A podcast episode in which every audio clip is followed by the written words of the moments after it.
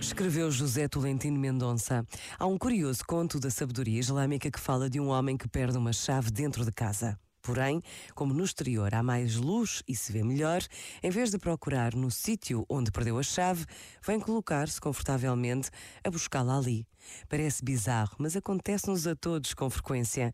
Buscamos onde julgamos ser mais fácil e não necessariamente no sítio onde seria razoável que o fizéssemos. Por exemplo, porque resistimos tanto a parar e a encontrar formas de repouso que nos devolvam a nós próprios. Este momento está disponível em podcast no site e na app.